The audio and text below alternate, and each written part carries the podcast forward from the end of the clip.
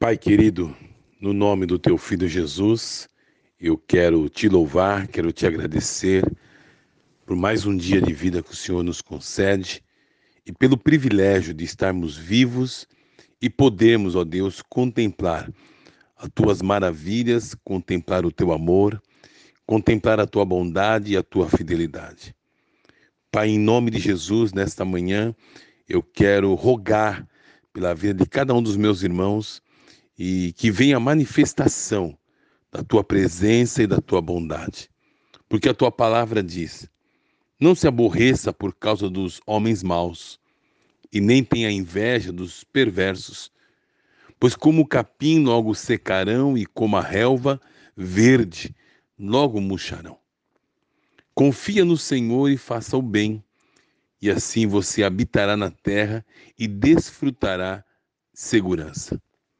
Deleite-se no Senhor e Ele concederá os desejos do seu coração. Entrega o teu caminho ao Senhor, confia nele e Ele agirá. Ele deixará claro como a alvorada que você é justo e como o sol do meio-dia que você é inocente.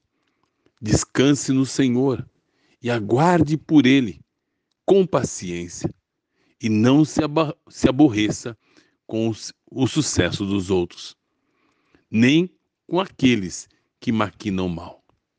Evita a ira e rejeite a fúria, e não se irrite, isso só levará ao mal. Pois os maus serão eliminados, mas os que esperam no Senhor receberão a terra por herança. Pai, no nome de Jesus, que essa palavra venha se cumprir na vida do meu irmão, da minha irmã, de uma maneira sobrenatural. Porque quando nós decidimos confiar plenamente no Senhor, o Senhor age. Quando nós decidimos descansar em Ti, Senhor, o Senhor opera.